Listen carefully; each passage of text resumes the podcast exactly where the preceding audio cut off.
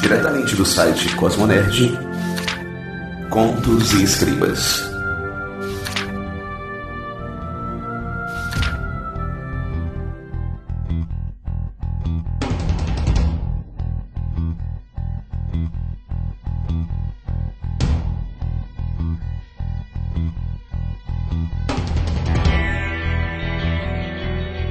Sertão cyberpunk é a arena onde duelam inimigos jurados de outra era. Em um futuro possível, o Ceará enfrenta sua maior seca em séculos. Uma terra esquecida pelo governo e dominada pelos interesses dos conglomerados empresariais. Este é o cenário árido onde um lendário cangaceiro e um impiedoso coronel são reanimados para continuar a peleja que deixaram no passado. A dança louca das borboletas. Quem vai tirar? Não E aí. Ruma de Nerds, bem-vindos a mais um Contos e Escribas. Dessa vez nós vamos falar de um quadrinho que acabou de ser lançado aqui pela editora Draco, também tendo o apoio do governo do estado do Ceará, um cara que é premiado com HQ Mix, um cara fantástico, e eu estou falando de Zé Wellington. Estamos falando também de sua obra que acabou de ser lançada, Cangaço Overdrive. E aí, Zé Wellington, bem-vindo ao Contos Escribas aqui no Cosmonerd. Olá, olá, Hildon. Que prazer enorme, meu amigo, falar com você mais uma vez, depois de tanto tempo. Isso aqui é o ruim de ficar muito tempo sem lançar alguma coisa, que você deixa de falar com alguns amigos. Mas Verdade. que bom que estamos aqui nessa noite, nesse- ou nesse dia, se o cara tá escutando de dia, ou nessa tarde, se é de, de tarde, ou nessa madrugada. Que bom que a gente tá aqui se falando hoje mais uma vez, né, meu amigo? Pois é, e sempre que tiver coisa pra, pra lançar, a gente fala com, com os ouvintes, fala com o Cosmonerd, mas também a gente tem que manter sempre o elo vivo, né, Zé? Pois não é, cara. A gente vai, se a gente fosse falar só quando eu for lançar alguma coisa, cara, vai ficar cada vez mais difícil, né? De ano em ano, é de lascar, né? Mas Mas é, estamos à disposição, meu amigo. Que legal estar aqui com você mas mais uma essa é a vez conversando. desse formato, né, Zé? Que aí a gente pode te receber mesmo com obras antigas, que vai acontecer também. Fiquem, fiquem ligados que o Zé tem muita coisa pra falar de, de obras anteriores, né? Pode, bora. Zé, a gente hoje vai falar. Zé, eu, eu- eu sempre, eu sempre tenho essa dúvida. A gente pode ficar te chamando de Zé, Zé Wellington, como é que tu prefere? Cara, ninguém me chama mais de Wellington. Ninguém. Isso Desde faz uns 10 anos que o Wellington meu que virou um sobrenome meu, que não é sobrenome, lógico. Exato. Mas virou meio que aquele sobrenome que ninguém fala, tá ligado? Então as pessoas me chamam de Zé. Eu rejeitava esse nome quando era criança, assim, eu não gostava de José. Mas em determinado momento da minha vida, as pessoas começaram a me chamar de Zé. E, e algumas pessoas até estranham quando sabem que meu nome é Wellington, porque eu sou Zé. E o bacana, é, Zé, tu me falar isso assim, porque, poxa, Zé, que vem de José, é um nome completamente linkado à nossa cultura cearense, à cultura do Nordeste, né? O padroeiro do, do, do estado do Ceará. E de repente tu me vem a- apresentando justamente essa obra que é totalmente fincada com as raízes do interior do Ceará, do Nordeste, né? Tão próxima de, da nossa realidade, né? Pois é, Hilton. É, é engraçado, cara, porque eu faço quadrinhos desde 2004 e poucas vezes eu falei sobre o Ceará nos meus quadrinhos. Se você for ver minhas duas últimas obras mais longas, né? São as obras que as pessoas lembram mais, que é o Quem Matou João Ninguém e Steampunk Ladies, elas to- são totalmente eh, longe do contexto do Nordeste, né? Assim, foi muito desafiante até, cara, escrever esse quadrinho, de ter que meio que me desligar de algumas coisas, de algumas referências que eu tenho como quadrinistas que são bem distantes aí do, do Ceará e do Nordeste e tentar me conectar com isso, com, com a minha cidade, com o meu estado, com essa região que a gente mora, que ela é muito rica né, em histórias e, e, assim, foi a primeira vez que eu fui explorar inclusive senti algumas dificuldades, cara. Se, se eu te falar que quando eu mandei a primeira versão do roteiro lá pra editora, né, é, o, o Rafa Fernandes, que é o, o nosso editor, ele respondeu um e-mail dizendo, cara, tô decepcionado com você. Eu disse, putz, cara, não acredito, deve ser muito ruim o roteiro, sei que não deve ser horrível o roteiro. Rafa sabe que ele dá na lata É. mesmo, né? Cara lá também, cara. Você não tem noção como é que são os e-mails meus com. Mas ele mandou esse decepcionado. Caralho, cara, deve estar muito ruim o trabalho. E não é, cara. Ele falou, Zé, cara, tu não usou quase nenhuma gíria do Nordeste, quase nada. Isso é que houve, cara. E eu até comentei com ele que a primeira versão eu tentei e ficava muito fake, cara. Ficava superficial demais. Aí eu percebi que eu precisava voltar pra imersão. E aí entrou muito forte assim a literatura que é feita sobre o Nordeste, entrou muito forte a literatura de cordel e a literatura popular, que eu acabei utilizando isso no quadrinho, acho que a gente vai falar sobre isso daqui a pouco. Então essas coisas vão, vão me trazendo de volta, cara, porque a gente passa tanto tempo consumindo filmes aí dos Estados Unidos, blockbusters americanos, de outros países, lendo livros que são traduzidos, mas que vêm de outros países, que a gente acaba assimilando essa linguagem, o jeito de, de contar a história, né? E foi uma dificuldade, inclusive, né? E, e eu não sei, eu, eu, acho que nesse trabalho específico eu consegui me desligar um pouquinho dessas referências mais de fora. Zé, uma, uma coisa que você falou agora que, que me chamou bastante atenção em todo o quadrinho, por incrível que pareça, eu eu tava lendo, já tem a resenha inclusive no Cosmo Nerd, eu tava lendo o quadrinho e todo o tempo, cara, eu lia com sotaque né? eu, nós somos aqui do Ceará, eu, é, você, é de, você é de Sobral, eu sou daqui de Fortaleza. É, quem ouve a gente acha que a gente nem tem muito sotaque, né? Mas era impressionante. A minha leitura era o tempo inteiro aquela carga de sotaque do interior do Nordeste, do interior do Ceará, sabe? Era inevitável porque era muito vivo para mim, era muito real. Eu acreditei nos diálogos que ali existiam, sabe? E como você falou, a ferramenta do cordel que você utilizou na tua narrativa, ela faz com que o leitor se transporte, né, para uma linguagem verdadeira, uma, uma, linguagem verdadeira do interior, né, sem ser aquele aquele interior de novela da Globo, né?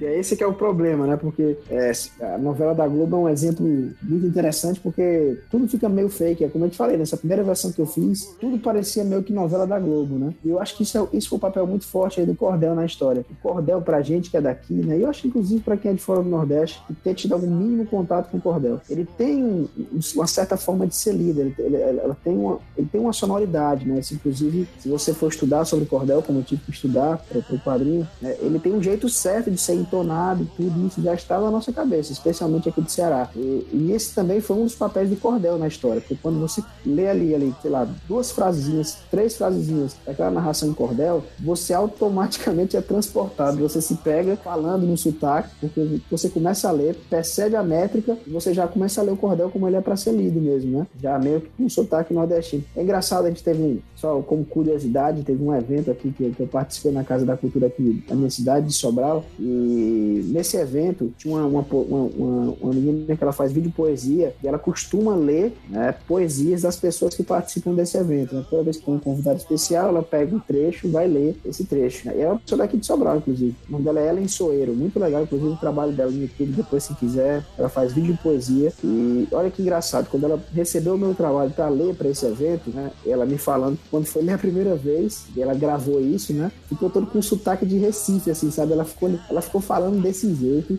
falando de de Recife, né? Ou do sul do Ceará, que se fala muito sim, assim. Cara, eu falei assim, Ellen, mas, mas o que é isso? Como assim, cara? Eu disse, não, quando eu li aqui o Cordel, eu li um pouquinho, eu fiquei com vontade de falar desse jeito, né? Uhum. Aí eu até falei, pô, é engraçado isso, né? Porque isso traz muito, né? O cordel, a linguagem do cordel, nos traz muito pro Ceará, pro Nordeste, é, o nosso jeito de falar. Né? Eu acho que é para quem conhece um pouco da obra do poeta Zé da Luz ou do próprio Patativo do Assaré, é inevitável quando a gente lê as obras desses, desses poetas, esses poetas regionais e outros tantos, né? Alguns desconhecidos, outros não tão famosos, né? Você é, é inevitável o sotaque, aquela carga do sotaque, porque é, é, como se ela fizesse parte da narrativa e isso tu conseguiu expressar muito bem na HQ. Que bom, cara, que bom que você percebeu isso, porque eu realmente estava muito inseguro, sabe? Muito inseguro. Eu tinha duas inseguranças. Eu, eu tinha, tinha medo, né? De parecer muito fake, superficial para quem é do Nordeste e tinha medo de não ser compreendido para quem é de fora do Nordeste. Felizmente, né? A primeira vez que esse quadrinho ele saiu para venda né, foi num evento em São Paulo, que foi o Festival Guia dos Quadrinhos. Então, como foi o primeiro local onde o quadrinho foi vendido, né, no evento, as primeiras pessoas que tiveram contato com o quadrinho, com os diálogos, com tudo, foram pessoas de São Paulo. Né? Então, eu, quando você é autor, você fica meio maluco quando você acaba de lançar alguma coisa para saber o que as pessoas elas estão pensando. Então eu vou lá no Twitter, jogo Cangaço Overdrive já começo a ver algumas críticas da galera no Twitter. E como foi o primeiro evento, foi esse em São Paulo, é, eu começo a ver o que as pessoas de São Paulo acham sobre o quadrinho e eu fico muito feliz porque não teve essa rejeição, né, do sotaque, né, do, do fato da história ser do Nordeste. Pelo contrário, cara, muitas pessoas falarem de forma pelo quadrinho também, né? Mesmo estando bem longe, ou estando em outra realidade, ou, ou tendo outro sotaque diferente, ou outra forma de falar as coisas, né? Então, é, pelo, pelo que eu tô percebendo, né? Felizmente, na maior parte da, das vezes, o quadrinho está sendo muito bem aceito, tanto no Nordeste quanto fora do Nordeste. Cinemas, e bares, esgotos, e rios, e lagos, e mares. Em um rodovio de arrepiar.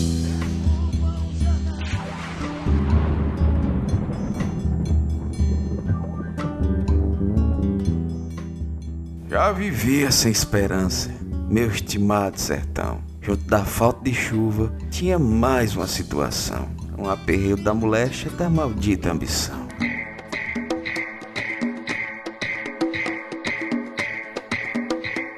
Ah, diabo de peso medonho. Essa desgraça da Lila que não atende. Tamo sem comunicação total. Vamos levar a caixa pra minha casa. Bora, Lila. Atende, caralho. Atende. Atende, atende. Merda, merda, merda, merda. Lila na escuta. Quer me matar, porra? Por que tu demorou tanto? Eles estão tentando bloquear nossa comunicação. Cortaram a rede 96 num raio de 100 quilômetros. Conseguiu montar um sistema paralelo e. Não, não entendo porra nenhuma do que tu fala. Então só conecta logo essa coisa. Morro conectado. Tem uma lapada de mensagem de gente dizendo das redondezas sobre o movimento policial. Atenção, Rosa falando. Preciso de todo mundo acordado. Homem, mulher e menino. Eu cometi um erro e trouxe os cana pra cá. Desculpem, desculpem, desculpem. Agora eu preciso impedir que esses porcos avancem um metro que seja. Os macacos estão subindo. A Rosa quer todo mundo em posição. Vai começar o ralabucho. Parece que eu não vou precisar pagar a conta.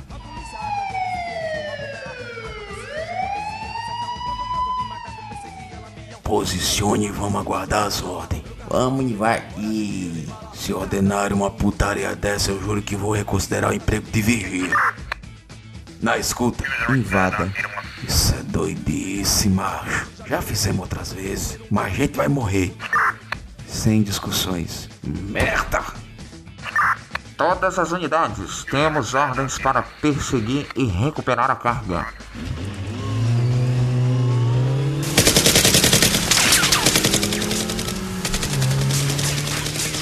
A covardia é muito grande, mas ninguém tá desistindo. Pois dizia a patativa, num cordel deveras lindo. Morrem cem de quando em quando, mil vai substituindo.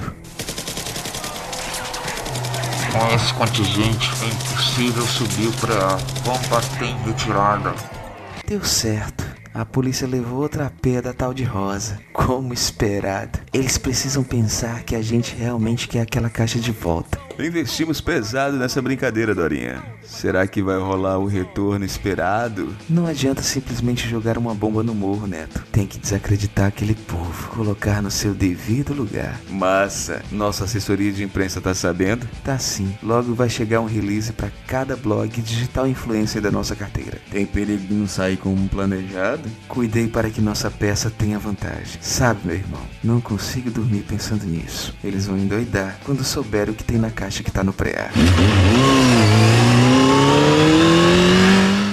Não era pra ter ninguém pastorando esse negócio, mas tinha polícia, escolta particular e a porra toda. Tô recebendo a informação de que eles escaparam gato. Tudo isso por uma ruma de osso. Eu, eu precisava fazer isso, mesmo que seja só osso. Não pertencem a eles. São os restos de gente mais pesado que eu já levantei, minha Nossa Senhora do Amparo. Peraí, tem uma máquina funcionando aí dentro. Tem, tem uma máquina sim. Te acalma. Um dia vão parar de colocar a data da fundação da empresa como senha.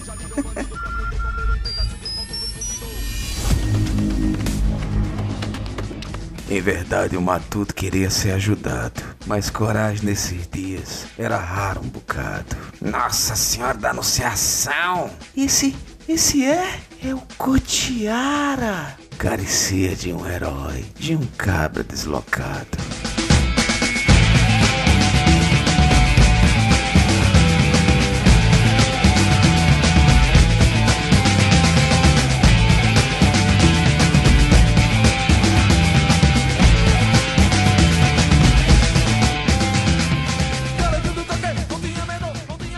Então Zé, o, tu, o, teu primeiro contato, o lançamento dele foi justamente como você falou em São Paulo e você já teve ali de cara um contato com um público que não tem esse, esse, essa empatia com essa linguagem, com esse universo, com essa história e de repente você é, dá aquela, aquele alívio. É, as pessoas entender a proposta, né? Exatamente. É, eu não, assim, só para reforçar, não, não, estive lá em São Paulo, só o quadrinho foi sozinho, né? Ok. Estava, na, estava lá com a, com a editora, né? Então não pude estar lá ainda em São Paulo, mas é, vendo depois o que as pessoas têm escrito no Twitter, né? Saiu um resenha em vídeo nesse, nesse, dia que eu tô gravando com você agora. Uhum. É, acho que foi ontem, foi anteontem, teve uma resenha em vídeo do youtuber, né? Que é de São Paulo.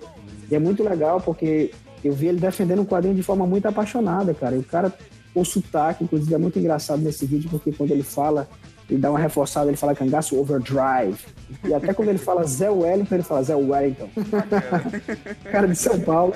Mas, cara, ele defende de forma apaixonada. E desde que eu divulguei a primeira vez, desde que eu lancei, lancei essa proposta que sairia um quadrinho que não é Cangaço Overdrive, é muito maluca a adesão das pessoas à ideia, né? De, de juntar o Nordeste com o Cyberpunk, a galera fica maluca com isso. Então, assim, eu, eu, ainda não sei muito bem como vai ser a recepção geral, as críticas, porque as pessoas ainda estão tomando esse contato com o quadrinho faz uma semana, duas que foi lançado. Mas, cara, em termos de, de expectativa, provavelmente foi o meu trabalho que gerou mais expectativa. Zé, eu queria saber de ti como foi que surgiu essa história. Como foi que surgiu essa história de você você já tinha tido experiência com, com é, é, esse, esse futuro, né, o retrofuturismo e tal, com o steampunk, né, no Steampunk Ladies, Vingança a Vapor, e agora tu pensou de outra forma, pensou no Cyberpunk, que, pô, voltou em alta com o Blade Runner, né, o novo Blade Runner agora do Denis Villeneuve, a própria série da Netflix, o Altered Carbon. De repente você me vem com essa proposta Cyberpunk, que eu inclusive eu quero falar das cores que remetem muito a, a essas obras clássicas de Cyberpunk, né? E de onde foi que surgiu essa inspiração, cara? Eu vou juntar esse Cyberpunk com o meu interior, com histórias que, pô, eu, eu, eu já ouvi falar de, de pessoas mais velhas contando, porque tem tem essa cargazinha, né, cara, de histórias que foram passadas, tipo de, de avós que contaram, olha, aqui no, no interior do Ceará tinha uns cangaceiros, né? cara, é, é, partiu de uma história contada também, mas olha que, que maluco assim, né?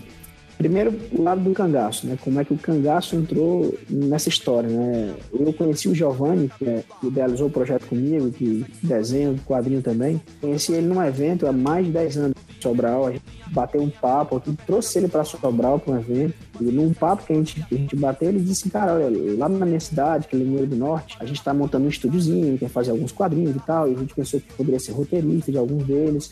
E ele foi logo jogando para mim que uma coisa que ele gostaria muito de trabalhar, né, era com o cangaceiro, né?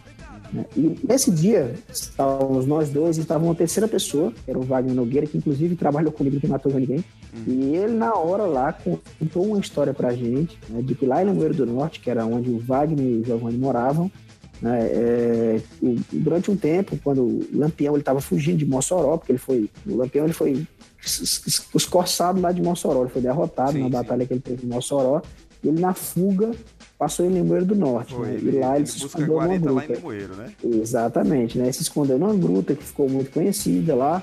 E ele contou essa história pra gente, que ele ficou na minha cabeça, né, cara? Ele ficou meio que guardado. Mas ficou esquecido essa história. Quando foi alguns anos depois, né? Eu conversando com um desenhista daqui de Sobral, que era até o Wesley Braga, na época a gente pensou em fazer um, um quadrinho que seriam tirinhas, né? Com um cangaceiro também. E eu gostava muito, cara. Gosto muito, faz de Samurai Jack, cara, do Gente Tartakovsky. Né? Sou fã do tanto do Tartakovsky como do, do Samurai Jack. Né? E quando eu comecei a conversar com o Wesley sobre esse projeto, nem lembrei do projeto com o Giovanni, já pensei no, no, Samurai Jack, que seria um cangaceiro para o futuro. Aí teria, teria, ia ter um teor mais cômico, era desenhado todo, todo fofinho, o personagem, aquela coisa toda. E, mas a ideia não avançou, ficou ali guardado, mas eu pensei em alguns conceitos na época.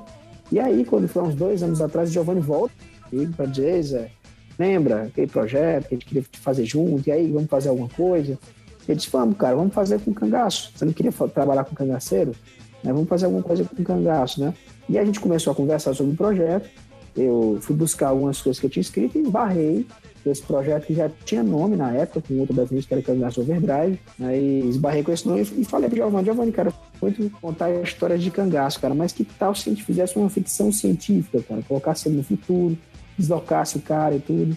lembrei dessa história da gruta. E você já leu o quadrinho, sabe que não tem isso, mas na primeira versão do roteiro a gente chegou a pensar né, no, na galera do cangaço, chegando numa gruta, lá ia ter uma viagem no tempo. Imagina aí, cara, se tivesse isso, tu que já leu a história. Né? Tirou, Felizmente, a... ainda bem que eu tirei isso. Mas o que, o que é que veio dessa conversa? A gente fechou nessa ideia de que teria um deslocamento no tempo, né? Que, graças a Deus, não usamos máquina do tempo.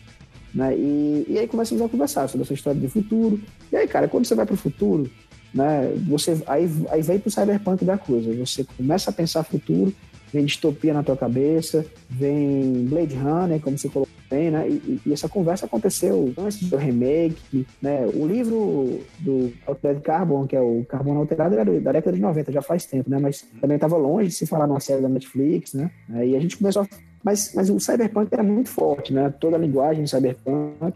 E, cara, pensa bem, cara, o que foi o contexto histórico né, do cangaço, do movimento do banditismo que a gente teve aqui no Nordeste, aí, principalmente no século XIX, mas vem de antes disso, né? Você tinha uma galera né, que vivia numa situação de extrema pobreza, que era o Nordeste na época, né, esquecido no Brasil, é, grandes grupos políticos, oligarquias tomando conta do país, seca, o cara não conseguia nem comer, tava tudo acabado, né, e tal. Caralho, bicho, a gente pensa nesse período, cara, como é parecido com uma distopia futurista, cara.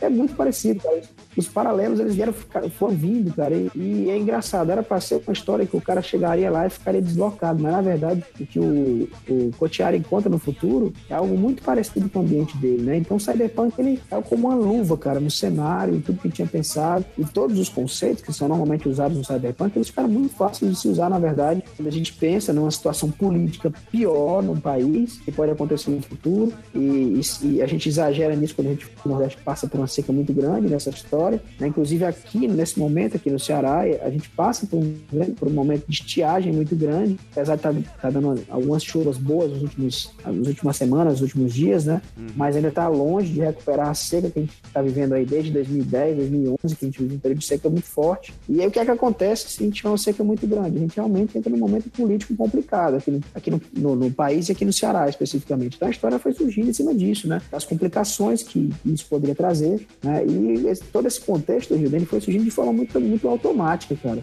Quanto mais a gente emergia no tema, no cyberpunk, mais a gente conseguia encontrar paralelos com o cangaço, com o movimento que aconteceu aí no Ceará nessa época, né? Foi, foi, foram coisas muito, muito lógicas, assim, é muito maluco quando a gente está nesse processo de imersão, como as ideias elas vão, elas vão se juntando, né? E, e tudo isso acabou, acabou criando, né, esse contexto, né, esse contexto que foi o contexto Graça Overdrive, que fala de muitos temas políticos, né? Uhum. É um quadrinho que, que é bem político, não eu não costumo expressar politicamente nem em rede social, né? Mas acabou que esse quadrinho ele me levou a me desnudar, é, a me mostrar politicamente demais, porque era inevitável de tocar sobre vários assuntos, né?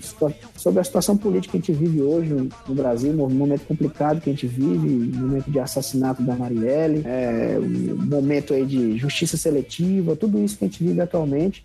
Né? E essas coisas elas foram entrando na história, cara, não dava para ignorar, né?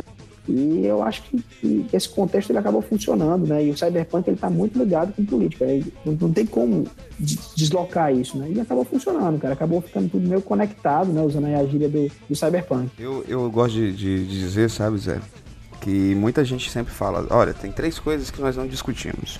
É futebol, religião e política. Eu sempre digo que se discute tudo certo? Com pessoas que sejam plausíveis, é, plausíveis e inteligentes. Se a pessoa não está preparada para ouvir, aí realmente não dá para manter nem diálogo, nem de, de, de, de, tipo de pão, sabe? Sim. E eu acho que a situação política que nós vivemos hoje em dia é devido a, a essa forma que as pessoas entendem a política. Porque, imagina, nós vivemos numa, numa, numa educação em que não se discutia política. Por isso que tá desse jeito, sabe?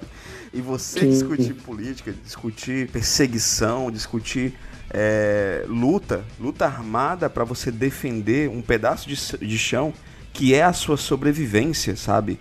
É, é, é, de extrema importância, até para que as pessoas reflitam. É uma obra, como eu sempre falo, é uma, é uma obra literária, é uma obra de quadrinho mas essas obras elas servem pra gente refletir.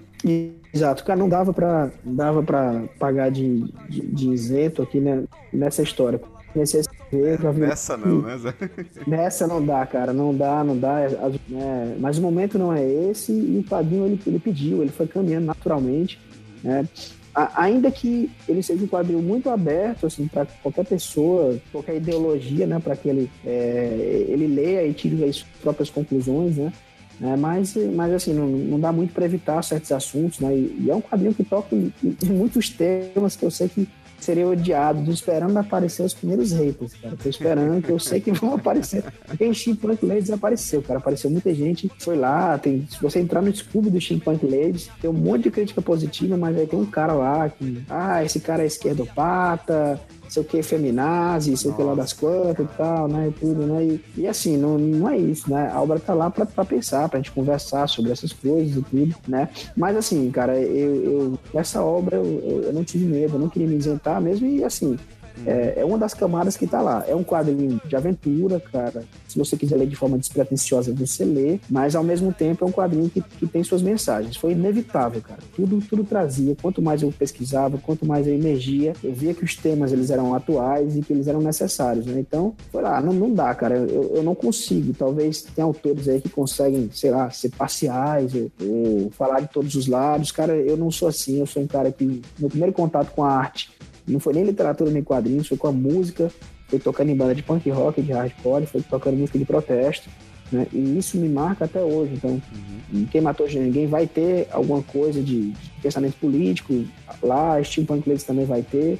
E, cara, eu acho que eu não conseguirei nunca fazer na minha vida um trabalho que não tenha, cara. Tá lá, e é isso, é para ser analisado. E como você falou, o que vale é o, é o- é o bom diálogo, cara. A gente poder conversar, trocar ideia.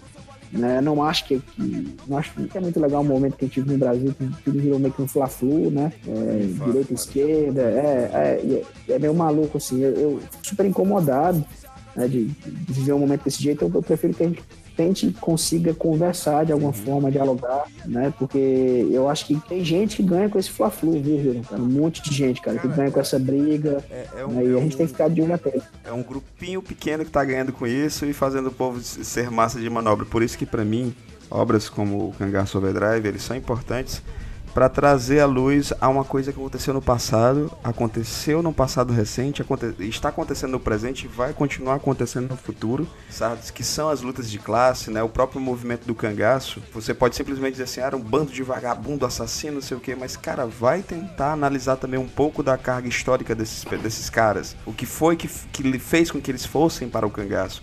Não tô dizendo que eles eram maravilhosos, não, sabe? Exato. Mas existe toda uma carga emocional que nós não conseguimos entender. Existe uma luta de classes e ela é presente hoje em dia e tu conseguiu trazer muito vivo isso na tua HQ. e Isso me deixou bastante feliz, sabe? Que bom, cara, que bom. Mas é, é isso que tá falando, assim. O quadrinho ele não tá lá pra endeusar. Inclusive, o próprio Cotiá, em determinado momento da história, quando colocam ele numa figura de herói, ele se sente incomodado. Ele sabe que ele Cara, não é um herói, nenhuma. né, cara? O Exatamente, né? Que é, o, que é o cangaceiro, o personagem principal da revista, né? Exatamente. Então ele mesmo se incomoda com aquilo e fala: ficando os caras. Chamar de herói, vocês estão ficando doidos, né? É Só que quando ele, quando, quando ele fala isso, o grupo que ele tá lá fala assim: você que a gente recebe todo mundo aqui beijo abraço. né? Aqui é uma porra do. A gente vive uma situação de guerrilha, cara. E, não dá muito pra dizer quem é herói, quem é vilão. E o próprio cangaço, cara, assim, era, era gente que assassinava, gente que estuprava e tudo. Mas o fato, por exemplo, de, muito, de até hoje se falar de, de cangaço, com algum saudosismo, se falar de Lampião, Maria Bonita, colocando eles em, em algum tipo de, de altar e tudo, é porque o povo entendia, cara, que, que naquela época era meio que, exis- que existia para desafiar uma ordem vigente muito errada que existia no momento, no momento né? Então, então tem que ser discutido assim de uma forma é, aprofundada, cara. Não é tão simples assim, né? É, maniqueísmo é muito problemático normalmente, né? É, você, você, Me você incomoda, jogar cara, pra- me incomoda demais o maniqueísmo, e, sabe? e a mim também, cara. Não dá pra simplesmente dizer que é bom e que é mal. Existem contextos, né, para criar aquilo, né? E tudo. E assim, uma das grandes influências, inclusive, pro, pro álbum, Hildon, é, que surgiu também, que meio que na doida, na pesquisa, inclusive, como sugestão do, do Rafa, Rafa Fernandes da Draco, foi o, o álbum da Lama ao Caos, do, do Chico Sainz da Nação Zumbi, cara. Fantástico. Que Tem até um trecho, até né, recomendo. Tem, tem um trechinho lá, tem, tem vários easter eggs no álbum aí de coisas que influenciaram Chip Science, um monte de coisa. E, e se você pegar, cara, da Lama ao Caos, as duas primeiras faixas do álbum, elas são muito fortes, né? A segunda faixa do álbum, né, que se chama Banditismo por uma questão de classe, né? Ele vai trazer todos esses ícones do banditismo, né? Como Lampião, né?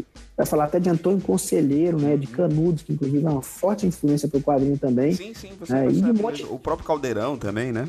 O Caldeirão, de, é, de Santa- Cal- Caldeirão da Santa Cruz do Deserto, né? Isso. Pouca gente conhece, mas é o, é o nosso Canudos aqui do Ceará, né? E assim, e mexeram outras comunidades como essa também, né? Pelo Brasil. Mas é, se você for, for ver a música, né? Ele vai questionar isso, cara. Peraí, cara. né? e ele fala até, inclusive, uma frase que é muito forte, que é o medo da origem ao cara. E isso para ele é muito forte. Chico Sainz, ele foi certeiro, né? De dizer que de onde é que surgem esses problemas, de onde é que surge tudo isso, né?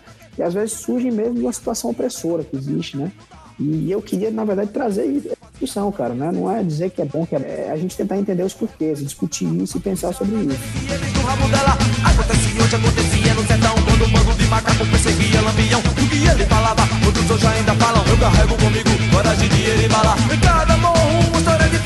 E a polícia mata gente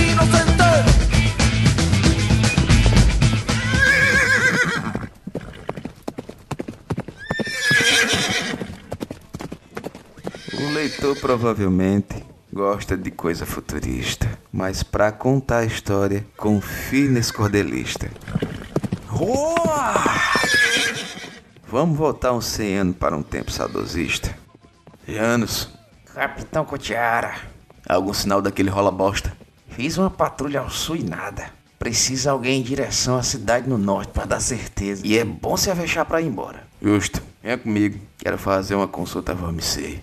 Jano, tu tem família, correto? Positivo, capitão. Mesmo a gente que vive de matar os outros precisa de alguém que viu por nós. Capitão me permite saber o porquê da indagação? Nosso Senhor Jesus Cristo sabe que já passei tempo demais correndo que nem um garoto desgrenhado por aí. Todo mundo precisa de alguém e de um lugar. Junto de alguém, a gente é mais forte. Por isso, esse tanto de gente se juntando nessas comunidades. Pra ser mais forte contra esse governo errado. Essa história de novo, Janos. O senhor não sabe, capitão, mas eu tenho pensado muito nisso. Oxe, Janos, deixa primeiro eu me resolver com uma pessoa só, antes de ter que cuidar de um bando de ruma. O café. Agradecido, minha flor. Jano, depois a gente continua essa prosa. Ao seu dispor, capitão. Licença, dona Flor. Quanto tempo a gente passa aqui, Cotiara? Uma légua atrás já avistaram gente do Avelino Rios. Não podemos se demorar muito não. Mas eu queria prosear contigo. O que foi que se passou? Quando eu te conheci, tu disse que era uma mulher pra ter família. Oxe, eu era muito nova. Tu sabe que eu não acho ruim essa vida do teu lado, não. Minha mãe morreu quando eu nasci. Perdi meu pai quando era menino e eu não quero pros meus filhos a vida doida que eu tive. Vixe, e tu vai deixar de ser cangaceiro? Ou a gente para com essa vida ou ela vai parar com a gente. Está escrito no papel, Flor de Lis. Essa terra que a gente tá pisando é o nosso pedaço de terra. Mesmo nessa vida bandida, consegui juntar alguns réis. Eu não sou nada sem ti, minha flor de lis. Aparece, filho de uma quenga. Aparece agora. Dei um trabalho te encontrar, seu fedido. Mas aí descobri que tu tinha comprado uma terra. Que cangaceiro fuleiragem é esse? Pra querer casa pra morar? Casa e família são coisas que gente como tu e eu não pode ter. Eu não sou como tu, Avelino. E se prepare, seu filho da puta. Eu vou te levar pro inferno. Surpreender seu grande amor, só o que Cotear queria. Mas no meio deste caminho, o seu bando jazeria. E tão tenro objetivo se tornou carniceria. Daqui tu não sai, bandido. Eu não tenho mais pra onde ir, coronel. É bem fechados os olhos, sabia que pereceria. E o cangaceiro ainda pensou no quanto se arrependia. E se tivesse outra chance, como é que ela seria?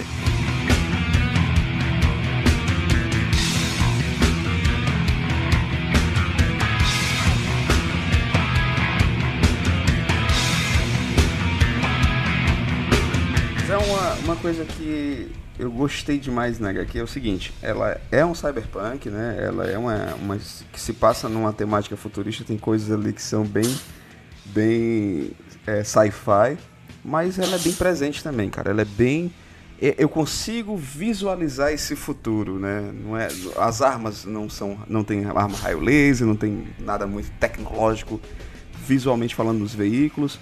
Algumas coisas, algumas coisas evoluíram, outras não. Isso foi, foi intencional ou, ou foi para mostrar que, por exemplo, a nossa região ainda não, não evoluiu tanto quanto a região do sul, que só é citada na HQ, né? Cara, é as- são as duas coisas. né? É, é, de certa forma, a gente queria contar a história no futuro, mas a gente não queria que fosse um futuro muito longe. né? Eu falava muito pro Giovanni, Giovanni, nosso futuro é ali na esquina. O futuro do nosso quadrinho. Não vamos Entendi, muito longe, não. É, não vamos muito longe. Mas o que você fala, inclusive, que está presente nos diálogos, né? a região sudeste não é mostrada no quadrinho. A gente espera que ela seja mostrada numa futura continuação. Vamos ver se, se rola, se acontece. Mas é, na, no ambiente lá do, do quadrinho, né, realmente o Nordeste, o Ceará, ele fica com as sobras, né, cara? Tecnologia, de tudo que acontece no mundo, né? É uma situação que não é tão diferente, que mudou muito, cara. Teve uma mudança muito forte, assim, no Nordeste. Ganhou um certo protagonismo nas últimas décadas, né, e tudo. Mas se você voltar aí 30, 40 anos atrás, era isso que a gente tinha. A gente tinha as migalhas, né, do sul e do sudeste. Né, e, e a ideia né, do, do quadrinho é que numa situação mais brusca, né, num, movimento político ainda mais errado, isso facilmente retorne, e que eu não acho que seja tão impossível assim, né? Então, é, o- é, essa tecnologia, ela realmente não chega, com as migalhas mesmo. Né? O que o grupo ali da Rosa tem para se defender da polícia, nada mais são do que migalhas da tecnologia, né? Coisas que não costumam chegar aqui no Ceará. Mas é um, é um futuro próximo, cara. É um futuro que é, que é bem ali. A gente realmente queria ficar mais pé no chão, né? Para que realmente o leitor sentisse que era um futuro possível e próximo dele. Você acabou dando aí um spoiler de algo que eu já ia te perguntar, que eu, quando fechei a HQ, eu disse assim, ok, ela funciona como uma história fechada, mas eu quero voltar nesse universo, eu quero voltar nesse mundo, e você deixa pistas, ah, como você mesmo falou, alguns easter eggzinhos, no, inclusive no- em seu fim. Existe realmente uma ideia para um retorno do, do Overdrive? Cara, existe sim. Inclusive, o primeiro conceito da história, né, a gente achou que funcionaria mais a gente aplicar uma coisa conto mesmo, de história fechada de origem, nesse quadrinho. Mas tem muita ponta solta, cara, muita coisa que eu gostaria de voltar na história para falar mais, cara, né? Falar mais sobre o, o que é o Cotiari, o que é o Avelino, como ciborgues, né? O que é que eles são exatamente. Eu queria voltar e falar mais sobre isso. Eu acho que eu deixei muitas pontas soltas nesse sentido. Queria muito mostrar a região sul e sudeste, né? É, se houver uma continuação, uma ideia que já existe na nossa cabeça é levar o Cotiara até lá, né? Para viver aí mais uma aventura, só que um pouco mais longe do Nordeste, né? E tem muitos, muitas coisas que a gente gostaria de explorar. Então existe a ideia, cara, a gente tem vontade, mas como a gente vive no Brasil, fazer quadrinhos no Brasil é muito complexo, né? Porque Parabéns, aqui, viu? então, inclusive, obrigado, porque eu vou aceitar porque a gente merece mesmo, cara. Porque como merece, é cara. Como merece. é um É, eu- eu- vale parabéns. Eu, eu até brinco assim muito assim com, com os meus amigos no, no próprio Cosmo Nerd, né? A gente faz um- um- uma resenha, a gente corre atrás de um quadrinho, a gente faz a resenha do quadrinho pra divulgar, porque é uma das coisas que a gente mais é, sente prazer em divulgar, sabe? A nona arte. E os posts de quadrinho, ele tem ali seus 500 views, 600 views. Aí você bota uma imagem que vazou do filme do Venom, tem 4 mil acessos, sabe? É foda, cara, é foda. A competição ela é, ela é muito desleal. Mas a gente não vai, deixar, é vai se deixar vencer, não. Vamos continuar. Eu- Por favor, não desistam de nós. Ajuda aí, Luciano, por favor. Sempre. Mas, mas, cara, assim, é- aí é aquela coisa, a gente quer muito fazer. É, a primeira coisa que a gente quer fazer é sentir, cara, é, a recepção do quadrinho. É muito recente ainda, a gente é, tem recebido muitas críticas positivas, até agora nenhuma negativa, assim, a galera tem curtido, né, tanto leitores como, como imprensa, mas acho que agora que isso vai se intensificar nas próximas semanas, né, é, esse feedback positivo ele já nos motiva a pensar em continuar a história, né? E além disso, tem outros fatores, né? O Giovanni, ele desenha pro mercado ele está sempre muito ocupado. Foi o que fez talvez o quadrinho demorar um pouco mais. Eu também atrasei bastante meu roteiro no ano passado, no ano 2017, que eu tive alguns problemas de ordem pessoal, que deu uma parada grande assim na minha produção. Então a É, gente eu tem que alinhar tu alguns fatores. Desse, desse, desse projeto em dezembro de 2016, É, lá cara, na Feira Livre de ver, Quadrinhos, não foi isso? Exatamente, pra, pra tu ver, cara. O, o projeto sai hoje, Hildon, e todo mundo disse pra gente: ah, olha aí, os caras saiu o Blade Runner novo, sucesso. Olha aí, Altera de Carbon fazendo sucesso na gente, essa história é antiga, hein? E eu, caraca, mas é muito antiga, cara. A gente retomou o projeto. Então, assim, meio que tudo foi em paralelo, mas a gente tá trabalhando há muito tempo. Foi mais de dois anos de trabalho. Né? Então, é, é, aquela época que a gente falou na Feira Livre, né? Eu anunciei ele ali pra ti, inclusive foi um dos primeiros lugares que eu Foi, anunciei o quadrinho. foi Acho que até a gente brincou que era exclusivo, né? Pra... Foi, a gente brincou no vídeo, exclusividade, lançamento aqui no Cosmonet. Exatamente, ó, o lançamento demorou mais de um ano, tem problema, mas veio. é, mas veio, mas veio. O importante, o importante é que nasceu. E nasceu com, Eu com, quero com- com um esmero bacana, uma história, uma história realmente que, que abraça as pessoas. As pessoas que vão ler vão curtir demais, cara. Eu espero, cara, esperamos, né? E estamos muito felizes com o resultado. Muito legal de folhear, de saber que Sim, sim. Zé, e essa equipe criativa, cara? Como foi trabalhar com, a- com, com a- o próprio Walter? Se eu não me engano, o Walter ele, ele desenhou uma HQ da Gail Simone, né? Lá fora. E foi o Sala Imaculada, se eu não, se eu não me engano. Exatamente. Se eu tô falando maluquice, né? E, e uma das coisas que me chamou a atenção também, tem também o. No, no, na HQ também tem os, os desenhos do Luiz Carlos, né? Luiz Carlos B. Freitas, que trabalha direto com, com o Giovanni. E, cara, um dos pontos altos da HQ, pra mim, foi as cores, né? É De Caraújo é o nome dela, é isso? Exatamente. Cara, Cara, porque assim, isso eu preciso falar, né? A arte é muito bacana, eu gosto muito da arte porque tanto, tanto o Walter quanto o Luiz, eles conseguem dar uma fluidez nas cenas de ação, certo? Os personagens, eles são muito característicos em suas, em suas fisionomias, em suas ações, em suas movimentações e tal. A Rosa, inclusive, é uma personagem que você fica assim, ué, peraí, deixa eu te olhar direito. Tu é um homem, tu é uma menina, né? e é de propósito, né? Isso é bacana, porque é de propósito. Tem um personagem que não precisa você escancarar que ele é homossexual, mas você percebe pelas nuances de movimento, pela forma como ele se apresenta, né? Mas assim, as cores dela é muito bacana porque te remete aos clássicos do cyberpunk, como o próprio aquela a- sempre que a gente vê artes ligadas ao Neuromancer, o próprio Matrix também, Blade Runner, sim, sabe, os neons, mas quando o a HQ vai pro passado, vai para pro passado do Cotiara e do, do Avelino, Avelino, né, o nome policial? isso, Pronto. exatamente. e do Avelino, as cores ficam áridas, ficam secas, né? Isso é muito legal, cara. Cara, é um trabalho assim. Pô, eu, eu dei muita sorte com essa equipe, sabe, cara? Assim, foi. foi assim, Steampunk Ladies e Quem Juninho tiveram pessoas muito. Mas agora pro Cangaço Overdrive a gente conseguiu juntar, um, casou muito com, com o projeto, né? A arte ela é dividida pelo Giovanni Luiz Carlos, né? É, é dividida de uma forma que o Giovanni ele criou os conceitos dos personagens, ele fez o layout das páginas, né? Então, toda a narrativa de ação e tudo é, é a movimentação que o Giovanni coloca. Ok. E o Luiz Carlos Freitas é meio que um trabalha como assistente do, do, do- do Giovanni. E ele foi lá e ele detalhou o lápis, né? Em cima dos layouts do Giovanni, ele fez os detalhamentos, né? Do que o, que o Giovanni criou. Foi, foi um trabalho em conjunto. Então, todas as páginas têm arte dos dois ao mesmo tempo. Né? Diferente de outros quadrinhos meus, que metade é de um, metade é do outro. Não, é tudo realmente foi trabalho dessa forma, né? É, o Giovanni, como tu falou, ele é, trabalhou durante muito tempo na- com a personagem Red Sonja, né? E hoje ele trabalha, inclusive, está desenhando um encontro entre a Red Sonja e o Conan, que está saindo nos Estados Unidos, é, é- é a arte dele. É, trabalhou com a Gayle Simone na Red Sonja, uma, Uhum, uma fase sim, sim, premiadíssima né, com ela, e a Gayle Simone meu que curtiu muito o trabalho do, do Giovanni e começou a chamar ele aí para outros trabalhos e, e fez esse que é o Sala Imaculada, que começou a sair no Brasil agora, pela tipo, né? É, essa fase que saiu agora, saiu o primeiro volume, ainda não tem os desenhos do, do Walter Giovanni, mas a tendência é que no próximo volume já apareça a arte dele, né? Que é um trabalho que saiu pela Vertigo, cara, da DC, então quem gosta da Vertigo sabe o nível que é trabalhar na Vertigo. Então, é um trabalho que é da Gayle Simone junto com o Giovanni. E, cara, nas cores, cara, pô, que é a Dica Araújo, cara. A Dica Araújo foi uma baita descoberta no trabalho. É, a- quem ia fazer as cores era uma, uma amiga nossa em comum, inclusive, que é a Brenda, que você conhece muito bem também. A Brenda acabou não podendo fazer e ela indicou a Dica. Uma amiga minha que faz aqui, cara. E quando a Dica mandou as primeiras páginas, cara, eu, juro pra ti, eu dei vontade de imprimir e dormir abraçado assim com as páginas, tá ligado, cara? Muito bom. Eu falei, caralho, cara, tá muito foda. Eu tinha dado algumas referências pra ela, porque normalmente quando você trabalha Cyberpunk, você trabalha a coisa do neon, do- das zonas de roxo, de verde, né, dessas coisas mais etéreas, né? E ela pegou muito bem, cara, isso, ela trouxe muito pro quadrinho. E assim, só pra a gente não fazer nenhuma injustiça, as cenas de passado, elas foram coloridas pelo Thiago Bassa, que é outro colorista, né? Hum, e que a gente também conversou com ele, né? E disse assim, cara, é uma- eu só sei de uma coisa.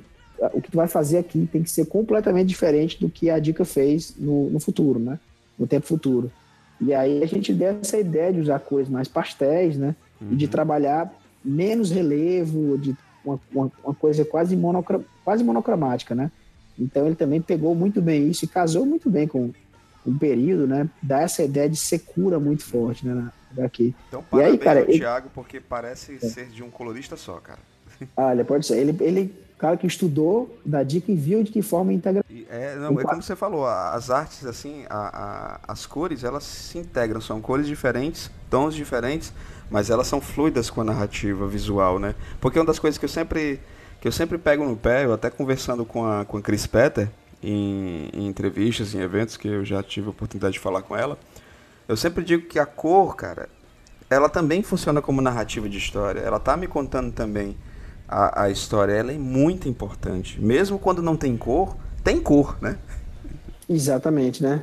Não escolher também é uma escolha, né? Inclusive para as Exato, cores, né? exato. Inclusive para as cores. Mas ela conta a história também, ela, ela ambienta, né? E assim, a dica ela, ela traz os volumes, né? O Giovanni e o, e o Luiz, eles optaram, né, por fazer um, uma- uma- um traço que é quase uma linha clara. É um- Uhum. é um, para quem conhece quadrinho, é, não é exatamente uma linha clara, europeia, mas é um, é, é um traço que ele não vai ter muita sombra, né? Ele é Não, em muito preto em e branco e momentos line lembra, art. o- Lembra o, o Tantan, né? O, que é o Tintin, né? O lance da linha Sim. clara do RG, que é bem, bem clássico.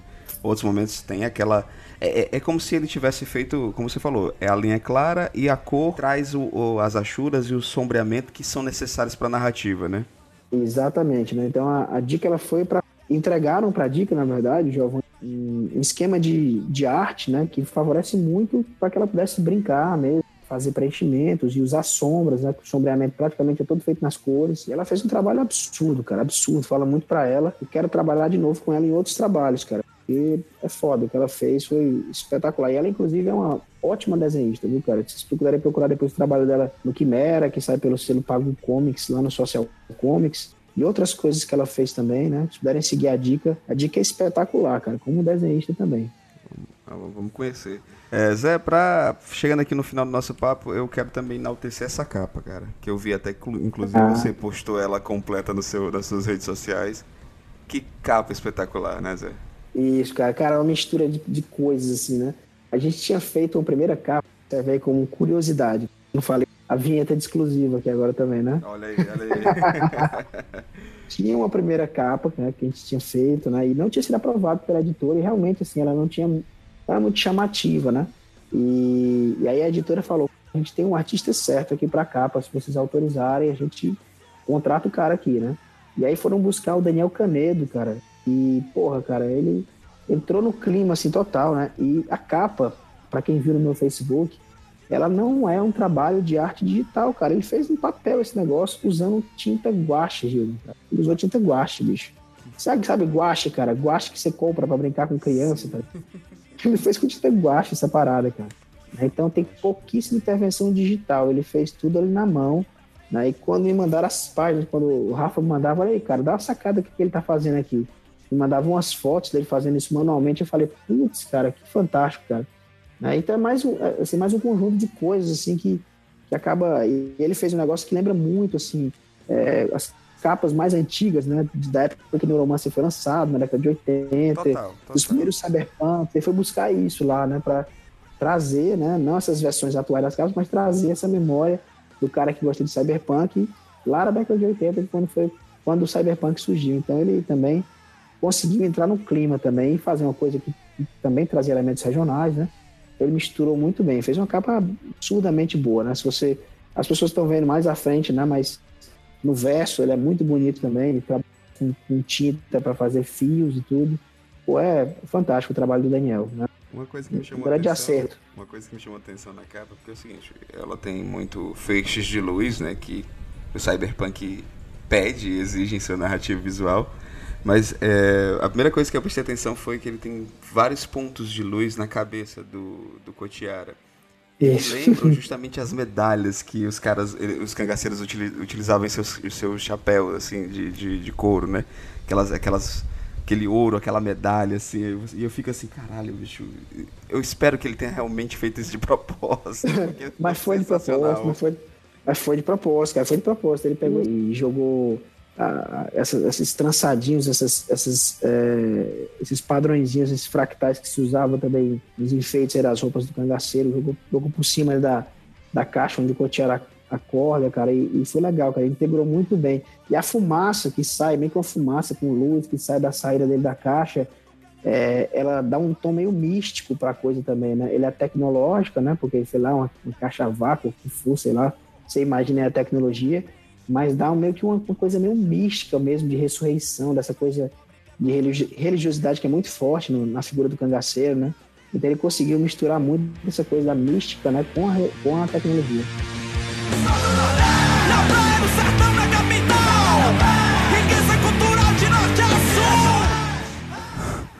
Flor de Lis. Flor de Lis. Acho que no fundo a gente sempre sonhou a tua volta. Tenha calma, Cotiara. Me escute antes de qualquer coisa. Cara, é você mesmo. A gente tá conversando com o Cotiara, o cangaceiro mais foda que já existiu. Eu tô arriado, falando esquisito diferente. Software de adaptação linguística. Se tu falasse como falava 100 anos atrás, provavelmente a gente nem ia entender.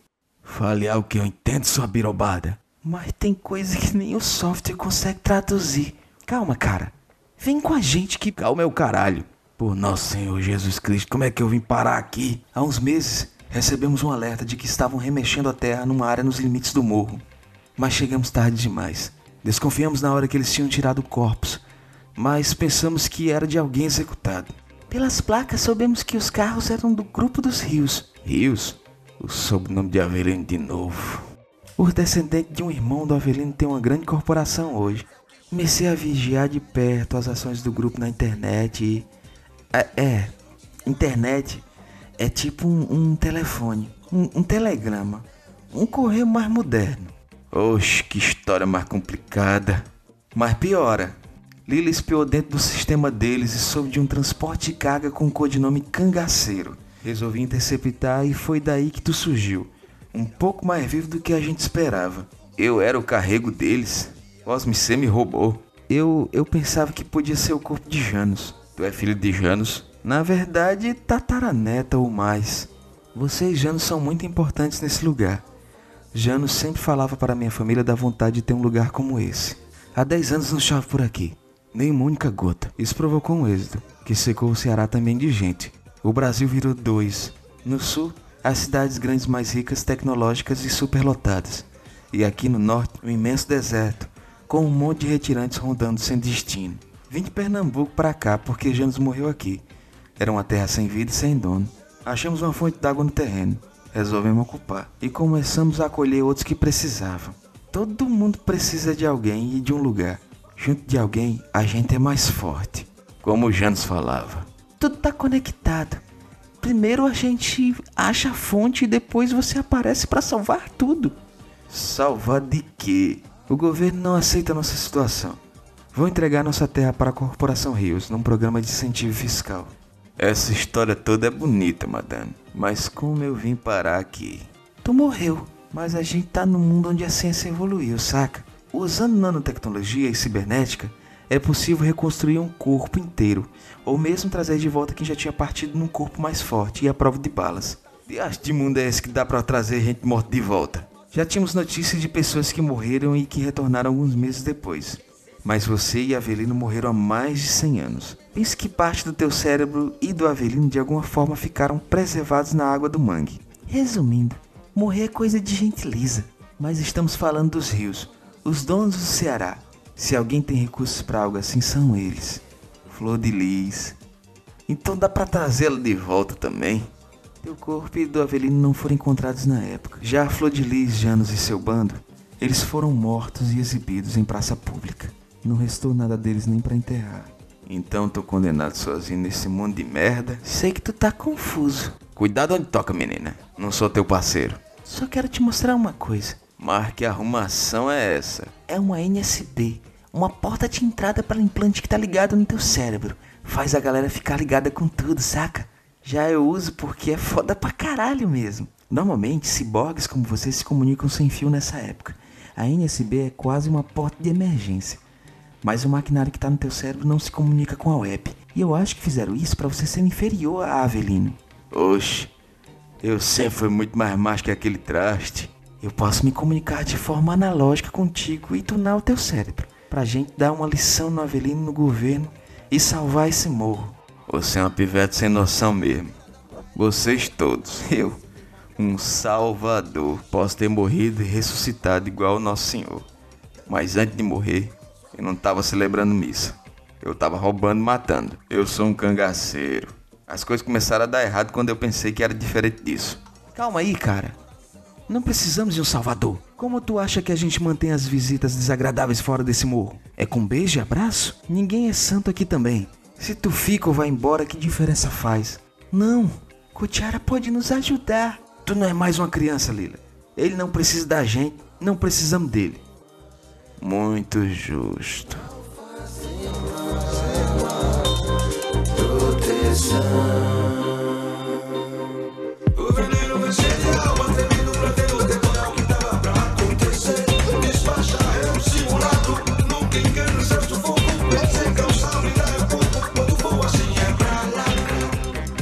Zé, pra gente finalizar aqui nosso papo, você já falou que tem spoiler, já, já, já deu os spoilers que pretende realmente voltar esse universo. Então a gente precisa só sentir como é que vai ser o, os próximos meses, né, os eventos, inclusive acredito que na CCXP isso aqui vai vender muito, muito mesmo, porque a galera fica naquela gana de comprar produtos novos, coisas, histórias novas, né, histórias diferentes. Mas o que que o Zé tá aprontando aí pra gente? Não vai passar dois anos mais sem, sem lançar nada não, pelo amor de Deus. Não, cara, não vou não, não dessa vez não. Não, é, foram, foram muitas, muitas coisas que fizeram dar um, pausa aí, mas a gente, primeiro assim, é, no próximo lançamento só vai ser necessário esperar alguns meses, porque já tá 75% pronto, já tá super avançado, que é, cara, o volume 2 de Steampunk. Sai esse ano ainda. cara, sério? É, sai. Seríssimo, cara. Seríssimo. E tá muito bonito, cara. Muito bonito. Tô com a equipe quase toda nova. E, porra, uma proposta diferente. Agora as personagens vivem uma aventura em Londres, né, na Europa. E, e, cara, porra, tá muito, tá muito massa, cara, também. Tá muito legal o quadrinho. E vai sair daqui a pouco, cara. Daqui a pouco cara, isso tá manda- sendo lançado. Quando tiver aí alguma coisa, manda pra gente publicar no Cosmonerd, que a gente tá aqui pra isso. Vai sair, cara. Vai sair daqui a pouquinho, né? Então vai estar. E, cara, vou aproveitar, aproveitar também, né? Já que eu emergi aí nessa coisa do Nordeste, né? Que eu emergi em tudo, né? Que é uma coisa que meio que uma volta minha, nas minhas próprias raízes, que eu meio que deixei um pouco de lado no trabalho que, nos trabalhos que eu fiz de quadrinhos. Nos próximos dois trabalhos, eles vão ter relação com o Nordeste. É, é, o que eu posso revelar agora, né? Tem um que eu prefiro revelar mais, mais, mais à frente, de forma mais propícia, mas eu posso revelar, porque meio que já foi até divulgado, né? Eu- eu- a gente conseguiu mais um recurso de edital para poder fazer um novo quadrinho. E esse quadrinho, cara, é uma adaptação né, literária, primeira vez que eu vou fazer isso na vida, de Luzia Homem, né? Que é do Domingos, do Domingos Olímpio. Isso. É, E o Domingos Olímpio, cara, ele é daqui de Sobral, cara. Sim, sim, então, sim. assim, se, se alguém fosse fazer esse quadrinho, teria que ser eu, cara. Não poderia ser ninguém mais, sabe? Sim, sim, sim, cara, que sensacional. Então eu vou poder voltar, né, Uhum. para tentar fazer a minha versão aí de, de Luz e Homem, que é, um, que é um livro que eu adoro, cara, que é um baita de uma aventura, né, e eu espero aí fazer jus ao Domingos Olímpio e vou começar a trabalhar nos próximos meses nesse, nessa história e vou fazer uma, uma outra história no Ceará também e mais à frente, né, quando tiver tudo mais acertado, é, eu estarei divulgando ela também, que espero seja lançado no ano que vem. É, talvez as duas, talvez só uma. Vamos ver como é que vão ser os, os próximos capítulos aí. Mas a, a princípio o que, é que a gente pode falar é de Steampunk Legends 2, cara, que daqui a pouco vai estar saindo e tá, tá muito bacana também, tá muito legal. Que sensacional. Agora eu fiquei muito feliz. Eu tava na minha crítica pro. eu- engraçado, né? Steampunk Ladies, ele tem é, um vínculo muito poderoso com o meu início de cobertura de eventos, certo? Porque em 2000, 2015 foi que eu sempre fui um amante de quadrinhos, sempre fui apaixonado por cultura pop, sempre escrevi. Escrevi desde de muito jovem para jornal de colégio e tal, mas eu nunca tinha me aventurado na internet, né? Assim, de forma muito agressiva. Aí eu criei, junto com um grupo de amigos, o site Multiversos. E você me deu de presente, foi o primeiro quadrinho que eu ganhei em evento. Olha só, rapaz. E, cara, escrevi Multiversos, escrevi resenha pro Cosmo Nerd, fiz vídeo. É um quadrinho que eu gostei pra caramba, pra caramba, e eu tô muito empolgado em saber disso, cara, que vai ter continuação. Olha só, cara. Então, Steampunk Ladies, então eu fiz parte da sua. Você fez parte da minha história, com certeza. Estou, estou feliz. Agora estou me lembrando aqui do, do jovem Hildon, lá no Panorama Será de Quadrinhos. Exatamente, exatamente. Tava sem barba ainda. É, exatamente. Pô, que legal, cara. Que legal saber disso. Pois daqui a pouco vai estar chegando para você o volume 2 também. Espero que você curta e foi muito legal escrever esse, esse volume 2, porque eu pude trabalhar outras coisas, né, de outras ideias diferentes, inclusive tentar melhorar algumas coisas da- do primeiro, primeiro volume que me incomodaram na época, né, e eu acho que agora é, esse, esse trabalho está ficando bem legal, tá bem redondinho, e daqui a pouco vai chegar aí no, no adulto Hildon, né, para que ele continue aí sua carreira aí com, como resenhista, sua ótima carreira aí como dando sua contribuição aí pro quadrinho nacional, cara, que vocês são muito importantes, assim, quem, quem divulga, a gente sabe a dificuldade, né, que grana é quase nada, né, e assim, e eu me lembro muito bem de você chegar lá e falando do seu site e tudo, eu falei, cara, que legal, cara querendo divulgar quadrinho aqui do Ceará, bicho, com certeza, leve aqui, Sempre. né, é. faça, faça aqui a sua resenha É e já que eu era. sempre falo no Cosmonet, gente, é, isso aqui é o que eu amo. Se, eu não, se não for pra fazer isso aqui, se for pra pensar em outras coisas, me desculpe. Se for pra, pra ter view e eu ter que entrar numa banheira de Nutella, não vai rolar. Pode crer que é isso, não faça isso mesmo não. não, vai rolar. E assim, foi uma das coisas que eu até falei na minha crítica do Cangaço Overdrive, sabe, Zé? Uma das coisas que eu fiquei mais feliz em ler o Cangaço foi ver a tua evolução como roteirista. Coisas que, pra, como eu te falei, eu gosto muito de Steampunk Ladies e tem uma carga emocional muito poderosa pra mim, mas a gente sabe que tem determinadas coisas que precisam ser evoluídas. E eu vi a, a evolução do autor, a evolução do roteirista Zé nessa, nessa obra aqui. Então, você, é, vendo esta obra e vendo tudo que você está me falando, a, eu tô com uma expectativa altíssima pro Steampunk Ladies. Pô, que bom.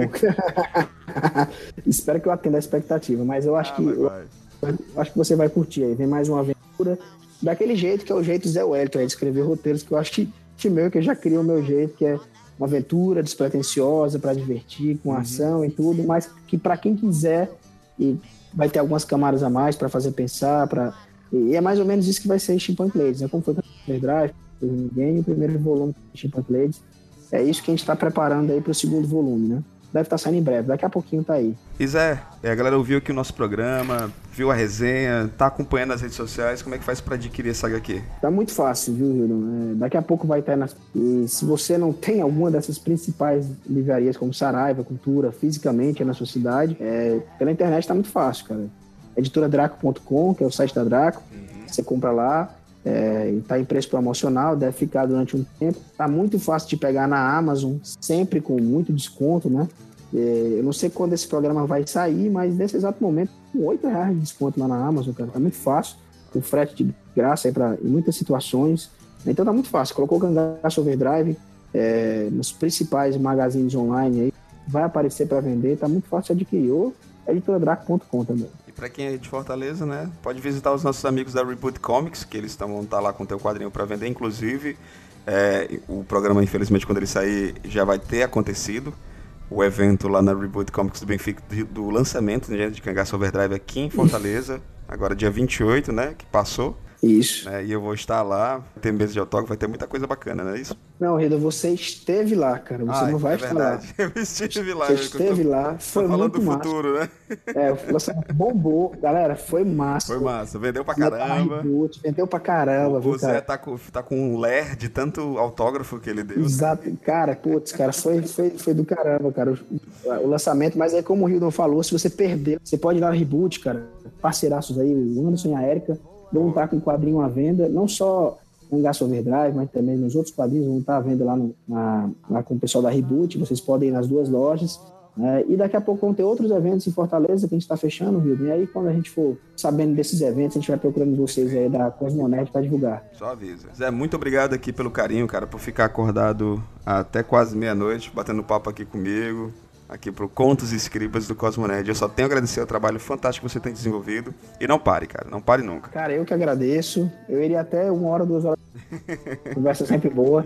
Que bom. É, e que massa, continue esse projeto sensacional, que é o Contos e Escribas, cara, que, que além de ser podcast, que é uma coisa que eu adoro, ainda serve para divulgar trabalho de autores nacionais, cara, que massa. Só vendo a lista de quem já passou aí pelo, pelo programa, já fico muito feliz que esse projeto ele esteja aí sendo é, encabeçado por você e pelo pessoal da Cosmonet, tá? Obrigado mais uma vez. Um abraço a todo mundo aí da equipe do, do Cosmonet. Continuem esse trabalho massa que vocês estão fazendo. Fico muito feliz com o crescimento aí gradativo do site. É, a gente vai observando que a cada mês aí ele só cresce, cara. E estou aqui na torcida por vocês. Conte sempre com a gente. Obrigado mais uma vez aí. Muito obrigado, muito obrigado pelo carinho, Zé. Então, amigos, esse aqui foi o Contos Escribas, aqui no Cosmonerd. Até a próxima. Beijo na alma de todos. Só quer girar, não caia.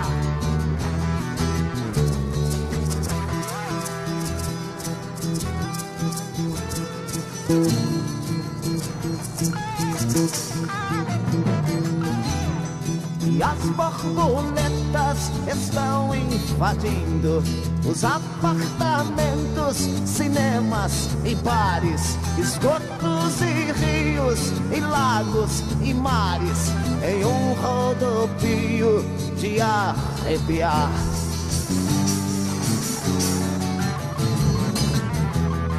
derrubam janelas de vidro, escadas rolantes e nas chaminés se sentam e pousam em meio à fumaça de um arco-íris. Se sabe o que é, se sabe o que é, se sabe o que é. Você sabe o que é. Você sabe o que é.